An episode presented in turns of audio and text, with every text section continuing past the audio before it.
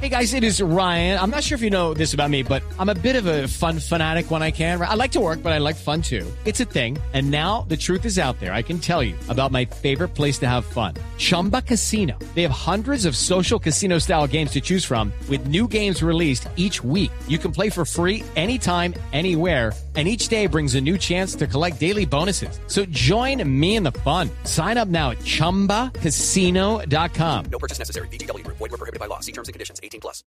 El presidente Petro convocó para hoy a un Consejo de Ministros extraordinario para definir una estrategia, pensando que este puede ser, dice el presidente Petro, el año más caliente por cuenta del calentamiento global. Señora ministra de Medio Ambiente, Susana Mohamed, ministra, buenos días. Hola, buenos días, Néstor, a usted y a toda su audiencia. El mapa, el mapa, ministra, es en rojo casi todo el país por los incendios forestales, ¿verdad?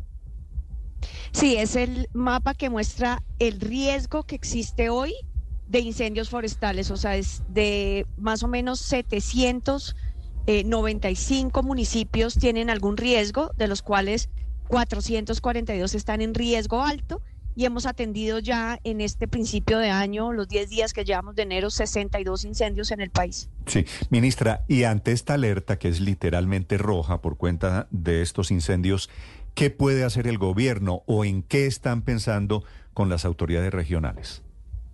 Varios temas. Eh, primero, estamos trabajando con las comunidades locales, juntas de acción comunal, defensa civil eh, y otros, de montar 80 brigadas de prevención en puntos que históricamente se han encendido. Y estas alertas eh, y estas brigadas van a tener toda la capacidad para ser primeros respondientes porque es en los puntos locales donde primero se puede responder. Segundo, hay una campaña de comunicación fuerte precisamente para que los comportamientos de la ciudadanía no inciten a que este riesgo pues se nos materialice. Tercero, hay un trabajo de fortalecimiento de los bomberos con convenios con empresas privadas y también el trabajo con la fuerza pública para tener eh, el apoyo aéreo.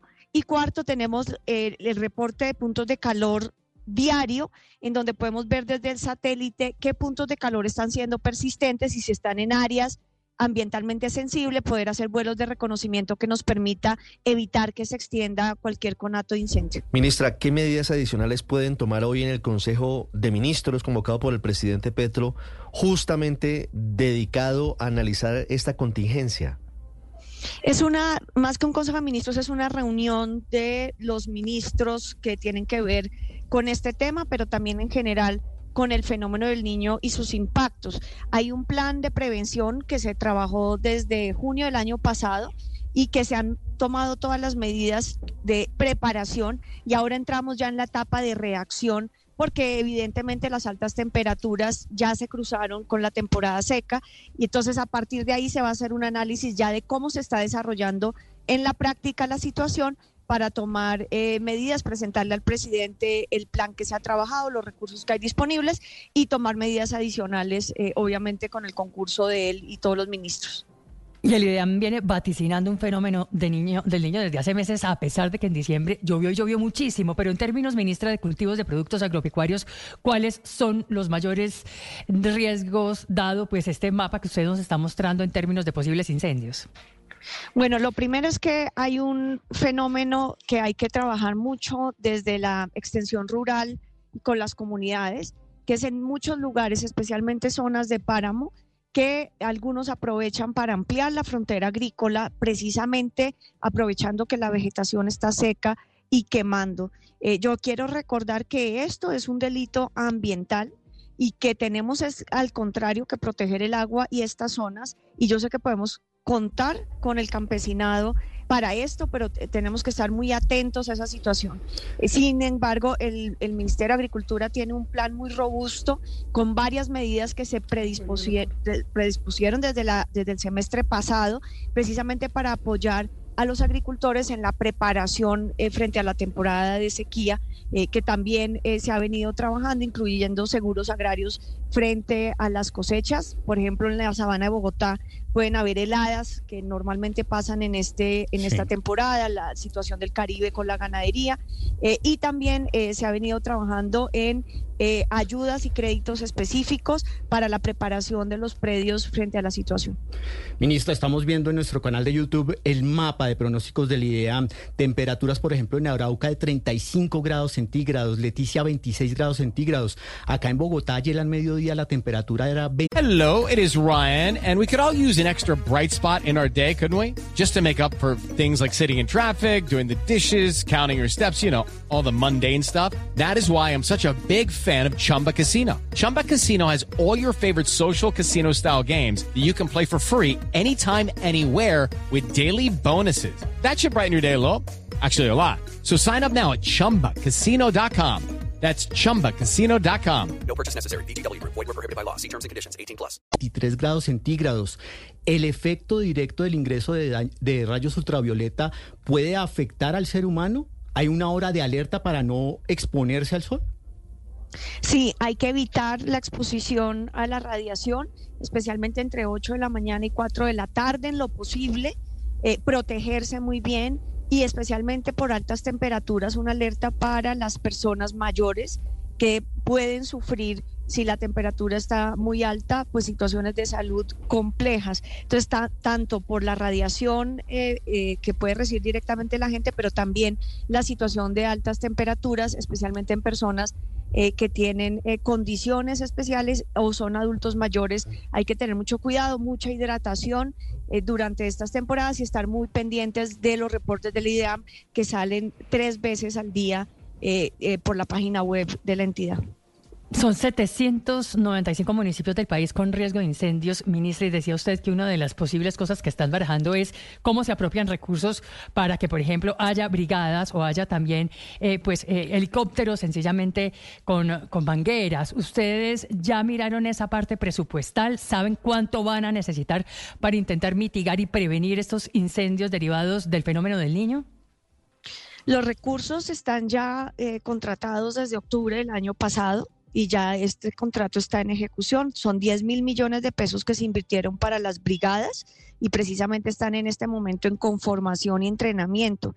Y para el tema de helicópteros, eh, la Fuerza Aérea, el Ejército la Policía eh, adecuó ya siete guacamayas que eh, fueron parte de la donación del gobierno de los Estados Unidos y se ha venido trabajando en un convenio que ya está listo entre los bomberos de Colombia y tres empresas privadas que también tienen capacidad eh, y hemos también tenido ya tenemos activo un protocolo con la Unión Europea por si en algún momento eh, entramos en un tipo de incendio categoría 4, nunca ha pasado esto en el país, que son ese tipo de incendios que ya son absolutamente incontrolables, tener ayuda internacional. Hemos Ministra. entonces hecho un trabajo de predisponer recursos que estén listos, pero de todas formas hay que ya evaluar la situación concreta en la que entramos eh, y ver si se requieren recursos adicionales y esa es parte precisamente de la discusión hoy eh, con los ministros y el presidente del Ramos. No, no es un Mm. consejo de ministros, pero sí es una reunión de varios ministros con el Ministra, presidente. ¿Hasta cuándo va el fenómeno del niño? En este momento hay pronóstico que a partir de abril empezaría ya a entrar en fase de neutralidad. Entonces tenemos en relativa ventaja, no parece que vaya a ser un fenómeno del niño largo como nos ocurrió en el año 2015-2016, pero sí puede ser un fenómeno del niño fuerte, intenso.